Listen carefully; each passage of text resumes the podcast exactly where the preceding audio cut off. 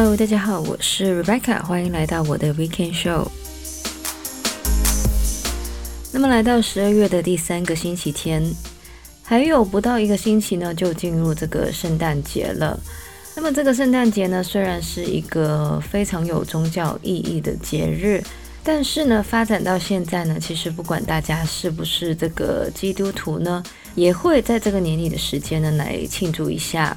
那么不管是这个圣诞节也好，光明节也好，甚至是冬至也好，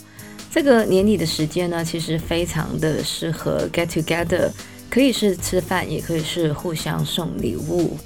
当然，有些地方圣诞节呢是没有假期的，但是呢，今年非常的刚好呢，这个圣诞节呢是在这个周六的时间，所以呢，大家还是可以搞一个小小的聚会。那么当然呢，在聚会之前呢，也要记得好好的做好防疫的工作，这样子呢，不管是对自己还是对身边的人呢，才是最好的礼物。那么最近呢，在加拿大，其实每天大概四点半的时间呢，就会开始天黑。那么我最近的一个 holiday season 的仪式呢，就是晚上的时间跟我的 roommate，也就是我的好朋友呢，玩这个冷知识的问答题，还有呢，就是看这个 Netflix 上面的一些非常 cheesy 的圣诞电影。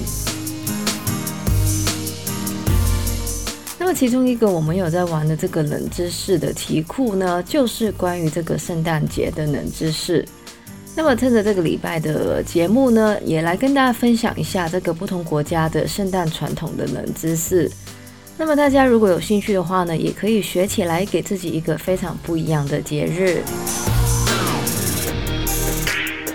那么说到这个圣诞节的标志人物呢，虽然这个圣诞节是这个 Jesus Christ 的生日，但是大家马上想到的呢，应该都是圣诞老人。那么关于这个圣诞老人的传说呢，就是他会送礼物给一些表现很好的小孩，而坏小孩呢，则是会收到一块煤炭。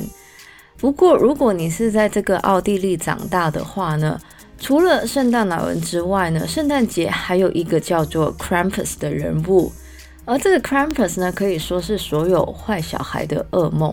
那么原因呢，是因为这个 Krampus 呢，就是一个专门在圣诞节惩罚坏小孩的恶魔。他除了长得就是一个恶魔的脸之外呢，据说他还会把坏的小孩带走，甚至是吃掉。那么每年的圣诞节呢，这个维也纳呢，也会有一个 Krampus 的巡游。就是会有很多戴着这个恶魔面具的人呢在巡游，那么看起来呢，其实比较像这个 Halloween 的巡游。而如果大家想要了解更多关于这个 Krampus 的故事呢，在二零一五年的时候呢，其实有一部叫做 Krampus 的电影，内容呢也是根据这个 Krampus 的传说而来的。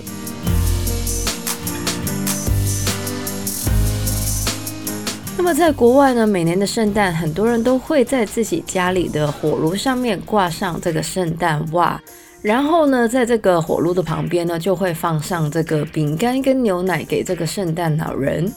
不过呢，在这个荷兰呢，这个圣诞的传统呢，就有点不太一样。那么在这个平安夜的时候呢，这个荷兰的小孩呢，就会把胡萝卜跟甘草放在鞋子里面，然后呢，放到这个火炉的前面。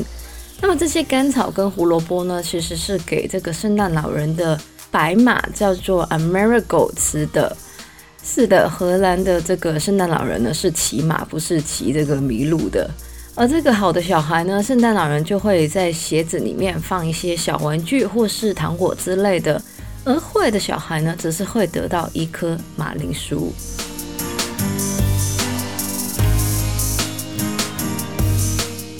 另外一个关于荷兰的圣诞节的传统呢，其实近几年呢比较具有争议性的就是这个 Zwarte Piet 或者是 Black Pete 这个角色。那么其实这个角色呢，在荷兰的圣诞习俗里面呢，就是这个圣诞老人的帮手，专门呢就是惩罚这个坏小孩的。那么这个角色呢，是在十九世纪的时候出现的，而通常呢，扮演这个 Black Pete 的人呢，都会把这个脸呢涂成黑色。当然呢，近十年呢，很多人都有反映这个角色呢，其实有矮化或是妖魔化非洲裔人士的嫌疑。因此呢，现在其实已经比较不会有这个角色出现了。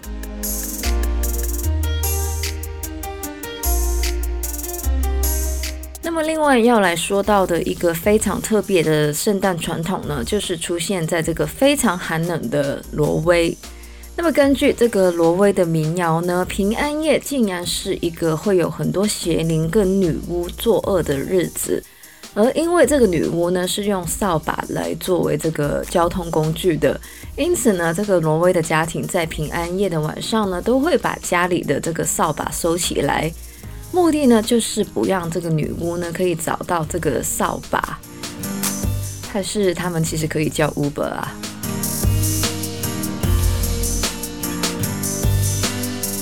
而除了这个挪威之外呢，另外一个在北欧的国家芬兰呢，在平安夜呢也有一个非常特别的传统。那么芬兰最有名的，除了这个诺基亚的手机，还有这个圣诞老人村之外呢，提到芬兰，大家都会想到 sauna，也就是这个蒸汽浴。而很多的芬兰人呢，其实家里面呢都有这个蒸汽浴间，他们甚至觉得这个蒸汽浴间呢是一个跟祖先沟通的场所。因此呢，在这个平安夜呢，芬兰人都会好好的享受一个蒸汽浴之后呢，才开始这个圣诞节的庆祝活动。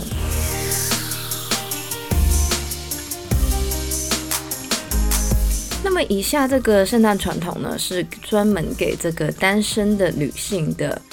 那么在捷克呢，单身的女性呢，在平安夜当天呢，会背向着这个门口，然后呢，把鞋子丢出去。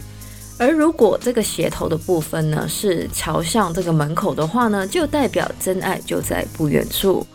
而如果鞋跟的部分是朝向这个门口呢，不好意思，明年就再接再厉吧。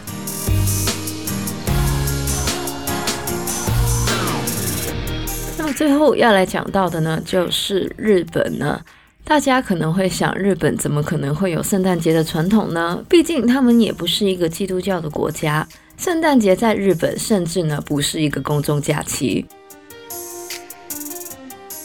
不过呢，日本人在圣诞的时候呢，不可或缺的呢就是肯德基。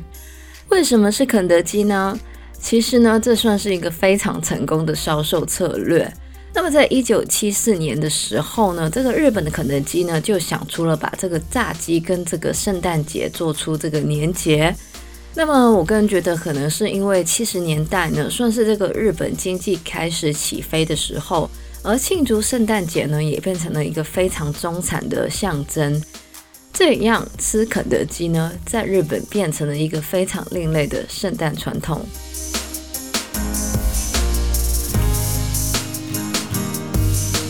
那么，虽然这个圣诞节呢，在过去是一个非常具有宗教意义的节日，但是近一百年呢，其实已经变得非常的商业化。而不同的文化，其实呢，对于这个节日也有不一样的传统。那么，对于我来说呢，这个年底的 Holiday Season 呢，其实也是一个好好休息、好好反思，还有呢，好好的跟家人、跟朋友聚在一起的时间。而如果大家跟我一样很喜欢有仪式感的东西的话呢，也可以自己创造一些属于自己的年底传统。那么以上呢，就是我们这个礼拜的节目内容呢。喜欢我们节目的朋友呢，可以在不同的 Podcast 平台上追踪或点评我们的节目。我们的节目呢，会在加拿大东岸时间的每周日凌晨十二点钟更新，也就是香港、台湾的周日下午一点钟。希望大家有个美好的周末、冬至，还有呢，不管大家 celebrate 什么节日呢，都有一个 Happy Holidays。那么我是 Rebecca，谢谢大家收听，我们下个礼拜再见，拜拜。